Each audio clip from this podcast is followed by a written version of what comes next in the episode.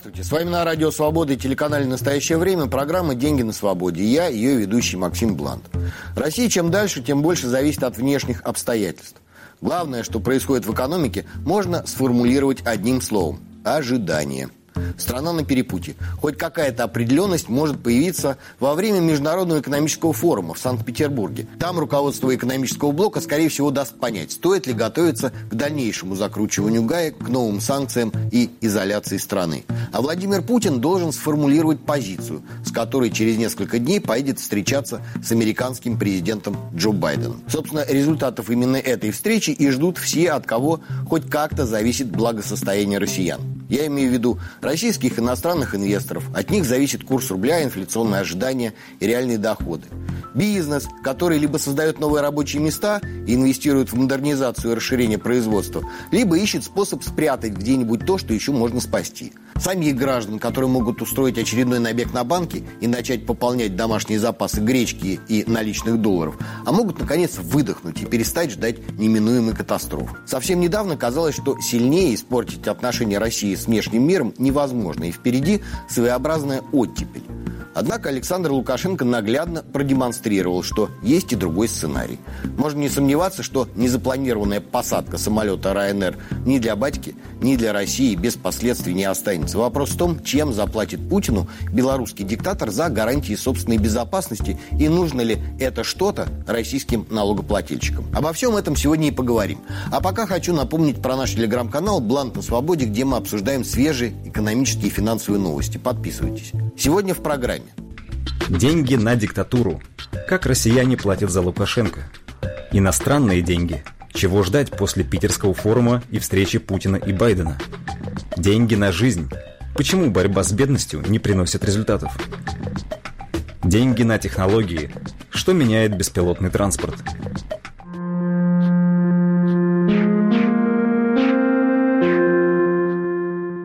Конце прошлой недели Банк России опубликовал обзор финансовой стабильности за четвертый квартал прошлого и первый квартал нынешнего года. Позволю себе небольшую выдержку из этого документа. Рост кредитования темпами, опережающими рост доходов населения, привел к повышению в 2020 году, первом квартале 2021 года, долговой нагрузки граждан на макроуровне с 10,7 до 11,9%. Основной вклад внес сегмент необеспеченного потребительского кредитования, где с начала 2021 года наблюдается ускорение роста. Банк России принял решение о возврате с 1 июля 2021 года к макропруденциальным надбавкам, действовавшим до пандемии. Иными словами, тем, кто перебрал кредитов, через месяц лучше не соваться в банки за новыми судами. Либо не дадут, либо предложат под такие проценты, что проще сразу подавать на персональное банкротство. А теперь о том, кого это касается – Цифры из того же документа. Доля потребительских кредитов, выданных заемщикам, которые тратят на обслуживание долгов перед банками больше 80% своего подтвержденного дохода, выросла за полгода с четверти до трети. А у четверти заемщиков теперь обслуживание кредитов превышает весь подтвержденный доход. Еще несколько лет назад можно было бы утешаться тем, что живут на одну зарплату далеко не все россияне. Однако пандемия и ужесточение контроля над банковскими операциями за последний год нанесли более чем ощутимый урон российской армии неформально занятых. Учитывая все вышесказанное, цифры начинают выглядеть совсем уж критичными. Все это самым непосредственным образом связано с темой бедности, которую российские власти все никак не могут побороть, и которая продолжает оставаться одной из главных социальных и экономических проблем современной России. Ней я еще вернусь, а пока перейду к главной истории последней недели и ее вероятным последствиям для россиян.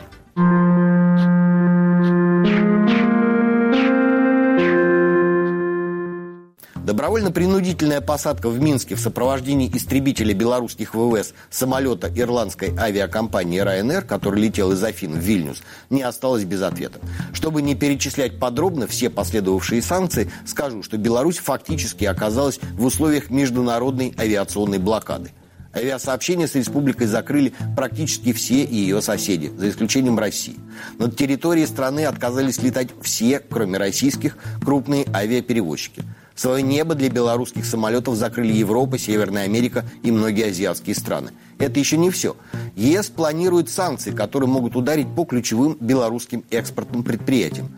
США уже возобновили снятые ранее санкции против девяти ведущих белорусских госкомпаний. Кроме того, как сообщила пресс-секретарь Белого дома Джен Псаки, готовится указ, который предоставит Минфину США расширенные полномочия для введения санкций в отношении руководства Беларуси, а также тех, кто, цитирую, поддерживает коррупцию, нарушение прав человека и нападение на демократию в республике. И вот на этом фоне в пятницу 28 мая в Сочи с рабочим визитом прилетел Александр Лукашенко. Это уже его третье посещение коллеги Путина с начала года. И думаю, что последнее. Почему объясню? Согласно официальной белорусской версии, Лукашенко прилетел обсуждать экономические вопросы. Согласно российской, ту же экономику и вопросы интеграции. Можно, конечно, выразиться и так. Фактически же в нынешних обстоятельствах речь может идти только о переходе белорусской экономики под внешнее российское управление в обмен на гарантии личной неприкосновенности для Лукашенко и его семьи. Да и то лишь в том случае, если так называемая конституционная реформа с последующим уходом батьки не затянется надолго. Косвенно подтверждает эту версию одна любопытная деталь. Она всплыла в ходе протокольной съемки. Давайте посмотрим. Сейчас наш председатель правительства в Минске находится. Все там? Да, все там в рамках э, СНГ. СНГ. И я знаю, что у него были контакты со своими коллегами белорусскими. Он мне звонил даже сегодня, рассказывал о том, как идет работа. Мы встречались с ним. Да, да, я знаю. Так вот, похоже, что это самое СНГ, о котором Путин не сразу и вспомнил, не более чем повод. И российский премьер Михаил Мишустин поехал в Минск оценить размеры катастрофы и принять дела в качестве кризисного управляющего. Пользу этой версии говорит и тот факт, что Путин с Лукашенко пять часов переговаривались за закрытыми дверями в пятницу и продолжили после обеда в субботу. Батька, понятное дело, отчаянно упирался и пытался выторговать себе золотой парашют пожирнее – вот только никаких аргументов для непростых переговоров у него уже не осталось. Лукашенко окончательно загнан в угол. Деваться ему некуда. Далее очередной транш кредита на полмиллиарда долларов, который увеличит и без того немаленький долг Беларуси перед Россией. И все. Да и то не факт, что дадут целиком потратить самостоятельно. Так что превращение Минска в еще одну столицу субъекта федерации, пусть и с какими-нибудь расширенными полномочиями, это лишь вопрос времени. Понятно, что никто ни о чем подобном публично объявлять не станет. Но уже в самое ближайшее время, уверен, мы услышим о массовых отставках в белорусском правительстве и о новых назначениях. Чем это грозит российским налогоплательщикам? Актив проблемный, если не сказать токсичный.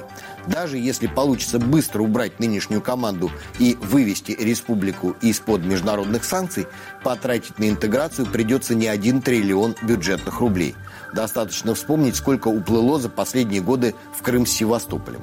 Так что рост налоговой нагрузки на бизнес и население России почти неизбежен. И все ради того, чтобы получить еще один дотационный регион с сомнительными демографическими и экономическими перспективами. Кроме того, считать, что все белорусы порадуются ускорению процесса интеграции в рамках союзного государства, будем пока называть это так, большое преувеличение. Так что Россия в перспективе обзаведется не только дотационным, но и политически взрывоопасным регионом. Но это все в перспективе, хотя и не столь отдаленной. Между тем, граждане России уже коснулись последствий белорусского захвата ирландского самолета. Вот этот случай с самолетом, к которому Белавия, Владимирович, не имеет никакого отношения. Какой Белавия компания э, имеет к этому отношение? Там самолетов Белавия не было базируется на аэропорту, там и вы летаете, ваши самолеты, и другие. А чужой ну, да, самолет... конечно, компания. Да, упрекают военных, что мы там его посадили. Белавия, причем замочили на всю катушку.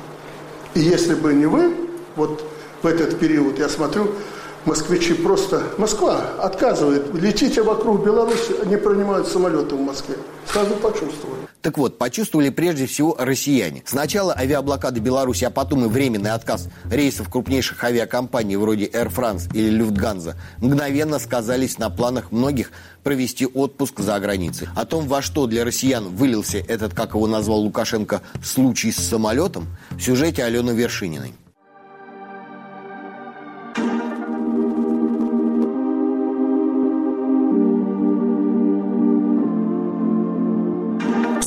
Как осенью 2015 года между Россией и Украиной прервалось прямое авиасообщение, аэропорт Минска стал превращаться в важнейший транзитный хаб для россиян. Это миллион, миллион двести тысяч пассажиров в год. И это составляло порядка 20 25% пассажиропотока Минского аэропорта и до трети пассажиров Белавия. А если смотреть весь транзит Украина-Россия, то это 95% транзита, который шел воздушным путем. Именно Минск выиграл и тогда, когда Россия остановила регулярные чартерные сообщения с Турцией и Египтом все той же осенью 2015 года. Когда же летом 2019 Россия запретила прямые рейсы в Грузию, часть пассажиропотока между двумя странами стала летать снова через аэропорт аэропорт Минска. Тогда, летом 2019-го, в российских соцсетях даже ходила шутка, что Белавия готова доставить россиян в те страны, с которыми ругается российский президент. Последние несколько лет пассажиры потока аэропорта Минска стабильно рос на 10-12% в год. Кроме того, через Минск могли летать и те россияне, кому вылететь из России было невозможно из-за долгов по штрафам. Особую роль Минск начал играть для россиян, когда из-за пандемии ковида Россия закрыла свои границы и прервала авиасообщения с другими странами.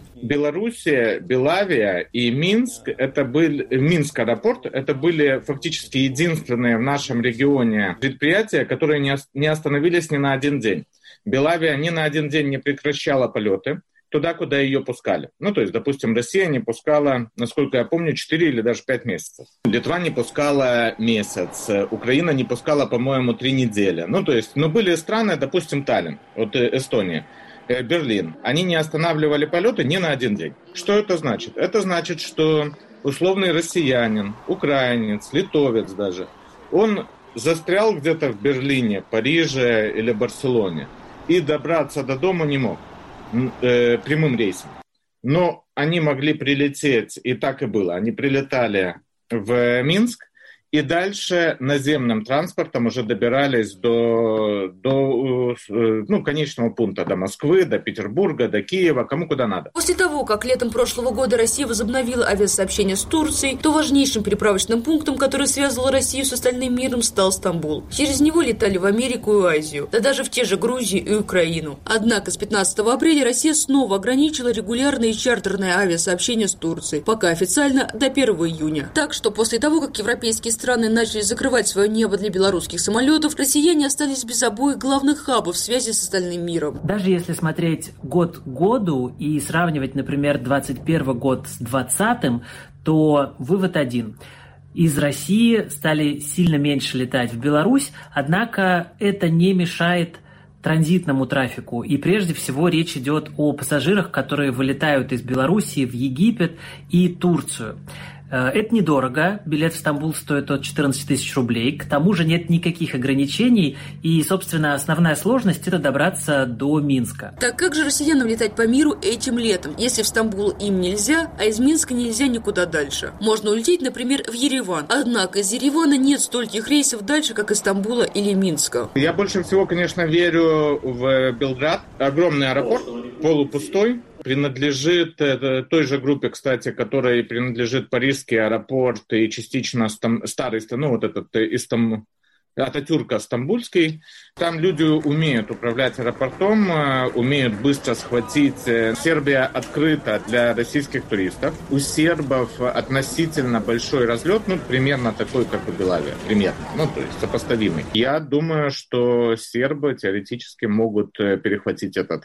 Еще могут попробовать молдаване. Нет оснований полагать, что Белград заменит Минск в качестве транзитного хаба. У них совершенно разная специализация. Например, из Белграда действительно действительно удобно лететь дальше на Балканы, в Черногорию или в Хорватию. Однако это не значит, что состыковка в Белграде всегда будет дешевле. Если летом для россиян откроются страны Европы, то вопрос с перелетами частично решится. В Грузию после закрытия Стамбула, а граждан России в российских аэропортах не сажают на транзитные рейсы через Стамбул, многие и так летали через Ереван. А вот что делать с авиасообщением между Россией и Украиной, пока не очень ясно. Тот же Aviasales предлагает полететь через Ереван, Кишинев, Варшаву и Прагу. Однако, Как предупреждает сайт, в двух последних городах необходимо подготовиться к пересадке по новым ковидным требованиям. Да и везде пока это по большому счету не один транзитный перелет, а два, а то и три отдельных рейса. А это значит, что каждый раз пассажиру надо заново регистрироваться самому и регистрировать багаж. Хочу обратить внимание, что уже после того, как Путин с Лукашенко удалились для переговоров за закрытыми дверями, западные авиакомпании начали одна за другой получать разрешение на прилет в Россию без захода в воздушное пространство Союзной Республики. Потому что в противном случае никакого международного форума в Санкт-Петербурге на этой неделе не случилось бы.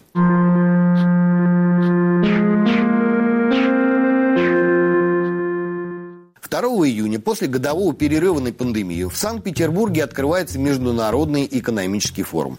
Начинался он почти четверть века назад, как заштатное, мало кому интересное мероприятие. Тогда российские политики и новоявленные олигархи предпочитали ездить в Давос, где пользовались неизменным успехом. Все изменилось после разгрома ЮКОСа и посадки Михаила Ходорковского и тех членов его команды, до которых российские власти смогли дотянуться. Мировая финансовая элита получила исчерпывающий ответ на вопрос «Who is мистер Путин?». И самому Путину этот ответ не пришелся по вкусу. Так что решили создавать свой русский довоз. В середине нулевых его в отечественной прессе так и называли.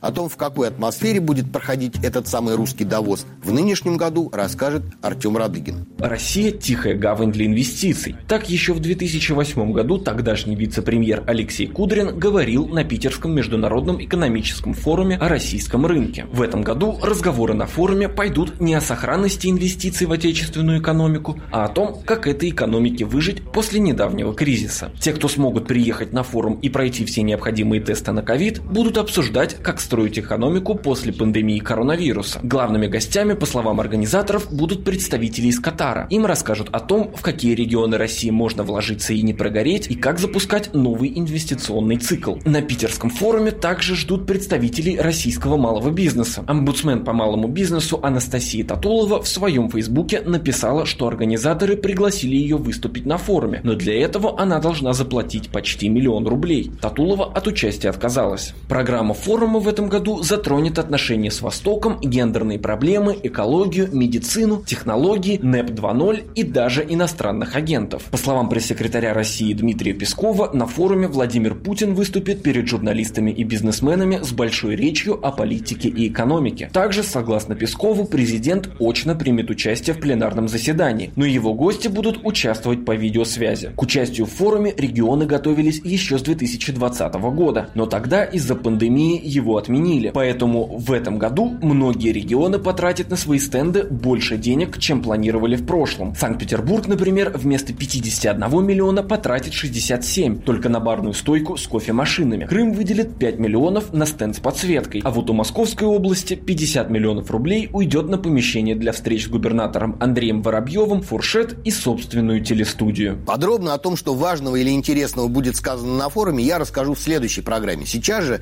речь о двух моментах моментах, которые, на мой взгляд, весьма красноречиво характеризуют это мероприятие.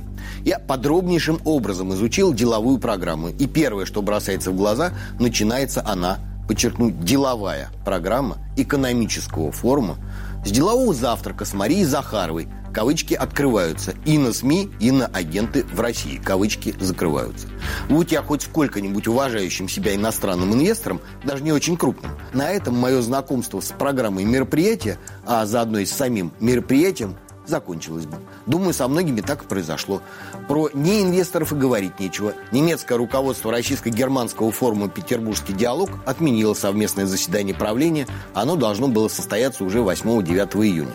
Причина – решение российской генпрокуратуры признать три немецкие неправительственные организации нежелательными в России. Второй момент. Вся повестка настолько устремлена в светлое, технологическое, социально и экологически ответственное будущее – что закрадывается подозрение. Программу писал главный российский визионер, уже живущий в этом самом прекрасном будущем, Дмитрий Медведев. Ни проблеме неравенства, ни теме бедности, которые неизменно обсуждаются в последние годы в Давосе, места на питерском форуме не нашлось. Хотя, если говорить о внутрироссийских социально-экономических проблемах, важнее ничего, пожалуй, что и нет. 20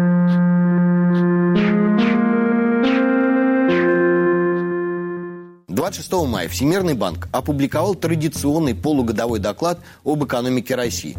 Специальная тема этого выпуска – экономическая эффективность систем социального обеспечения. Чтобы долго не ходить вокруг да около, скажу сразу, по оценке Всемирного банка, она, эта самая эффективность, в России чрезвычайно низкая. Авторы доклада напоминают, что Россия поставила перед собой национальную цель – к 2030 году вдвое сократить уровень бедности до уровня 6,6% от общего числа населения. От себя добавлю, что изначально Путин поручил правительству достичь этого уровня к 2024 году. Но после принятия поправок Конституции сроки по большинству национальных целей развития перенесли на 30-й год. Выводы о низкой эффективности подтверждаются и счетной палатой. Некоторое время назад Алексей Кудрин, выступая в Совете Федерации, заявил, что пятая часть россиян, которые находятся за чертой бедности, не получает от государства никакой социальной поддержки совсем. Но вернемся к докладу. Несмотря на то, что Россия тратит на программы социальной поддержки около 3% ВВП, а это вдвое больше, чем в среднем по миру, цель к 2030 году, скорее всего, достигнута не будет. Более того, в прошлом году хоть разовые выплаты детских пособий и позволили несколько улучшить статистику, но в целом ситуация ухудшилась. Позволю себе небольшую цитату. Динамика располагаемых доходов населения в России указывает на снижение уровня жизни домохозяйств, потери дохода у работников неформального сектора и владельцев малого бизнеса, а также увеличение предупредительных сбережений, в результате чего уровень бедности превысил показатели 2013 года. И пандемия тут совершенно ни при чем. В период с 2013 по 2019 год частное потребление в России снизилось почти на 7,5%. Эксперты Всемирного банка предлагают довольно простое решение – ввести в стране систему минимального гарантированного дохода. Не следует путать с безусловным базовым доходом, который глава «Справедливой России» Сергей Миронов предлагает платить всем без исключения гражданам страны. Минимальный гарантированный доход платится только тем, кто живет за чертой бедности. В странах, где эта система действует, размер пособий определяется как разность между доходом семьи и порогом бедности. Эксперты банка считают, что в России национальная программа могла бы предусматривать сочетание денежной помощи с другими мерами поддержки. Например, с содействием в трудоустройстве и социальными услугами, которые позволят семьям перейти черту бедности. Кроме того, получатели минимального гарантированного дохода должны принять на себя определенные обязательства. Те, кто может работать, должны быть готовы принять предложение о трудоустройстве когда те поступят. Наконец, меры по выведению семей из состояния бедности должны выбираться индивидуально для каждой семьи и обеспечиваться электронными системами социального сопровождения. Принципиальный вопрос – за чей счет гуляем? Из какого источника финансировать эту систему? Эксперты банка считают, что все можно сделать в рамках уже существующего социального бюджета. Надо лишь изменить подход к принципам, которые лежат в основе выплаты пособий. Сейчас малоимущее население, на долю которого приходится более 12% общей численности, получает всего 10% выплат в рамках социальной помощи. Ну, просто потому, что деньги получают те или иные категории граждан. Например, родители, вне зависимости от того, нуждаются они или нет. Предложение Всемирного банка мы попросили прокомментировать председателя наблюдательного совета ММВБ Олега Вьюгина. Если бы мы точно знали, какая семья, какой у нее доход, и ниже ли он э, уровня прожиточного минимума или нет, тогда было бы легко, на самом деле, сделать э, целевую систему финансирования э, бедности. Но до сих пор, несмотря на многолетние разговоры, такой системы нет. Поэтому, если говорить о предложении Всемирного банка, да, оно может сработать, ну, как минимальный гарантированный доход. Но для этого нужно определить этот доход. Я имею в виду не минимальный гарантированный, а тот а доход семьи, которая ниже этого минимального уровня. В развитых странах такие системы действуют. Никакого большого секрета нет. Дело в том, как организована вот работа подразделений социальной помощи которые действительно реально следят за доходами населения, своих как бы, того кластера, за который они отвечают. Делается это очень разными способами. Например, заявительным. То есть семья может прийти э, и сделать заявление о том, что она нуждается. После этого социальные органы делают проверку. А сегодня при нашем э, развитии цифровых всяких э, инструментов выяснения профиля человека, доступа к его персональным данным, шансов много сделать это достаточно достоверно. Просто этим надо заниматься. У нас правительство не очень заинтересовано в этом, судя по всему. Если действительно будет желание реально решить проблему бедности в стране, то денег придется потратить больше. Но как бы препятствует этому вот такой трате денег. Во многом то, что нету э, четкого механизма выяснения нуждаемости. От себя добавлю. Если введение минимального гарантированного дохода будет сопровождаться отменой уже существующих выплат и пособий, да еще и приведет к усиленному контролю над семейными бюджетами, а также другими видами вмешательства государства в семейные дела, рад никто не будет. Какой бы неэффективной ни была существующая система, пособия удерживают над чертой бедности огромный пласт россиян. Они являются важной статьей в семейных бюджетах представителей среднего класса, который сильнее всего пострадал от последствий пандемии.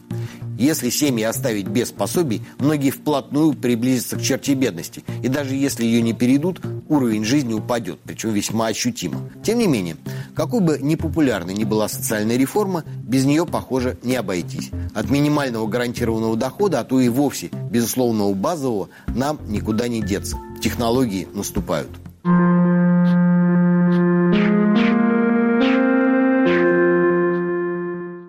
прошлой неделе Сбер представил прототип беспилотного электрического такси «Флип». Его собираются показать на питерском форуме. Разработала его компания «Сберавтотех», которая входит в экосистему банка. Над беспилотным транспортом работают сегодня практически все ведущие производители автомобилей и технологические компании мира. В России помимо Сбера есть еще и Яндекс. И он не ограничивается обучением пассажирских беспилотников. В Москве и Казани уже можно встретить коробки на колесиках, которые со временем оставят без работы армию курьеров – Способ поправить дела в трудные времена, подрабатывая извозом или доставкой, для многих россиян будет закрыт. В развитых странах, где профсоюзы представляют у себя реальную политическую силу, держать оборону получится дольше, а отмена законодательных запретов будет сопровождаться гарантиями для таксистов, дальнобойщиков, персональных водителей, ну и всех остальных, кого это затронет. Будут для них и государственные программы переобучения, и финансируемые государством дополнительные рабочие места. А вот в том, что все это появится в России, я почему-то очень сильно сомневаюсь. На этом время нашей программы подошло к концу. Я хотел бы еще раз напомнить про телеграм-канал «Блант на свободе», где мы обсуждаем свежие экономические и финансовые новости. С вами была программа «Деньги на свободе» и я, ее ведущий Максим Блант. До встречи через неделю.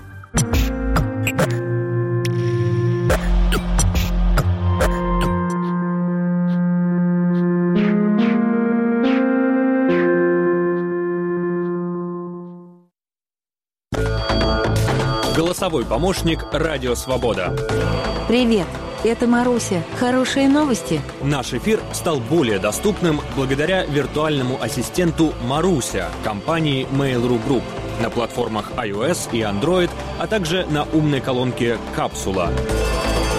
Просто скажите «Маруся, включи «Радио Свобода». Свобода становится еще ближе.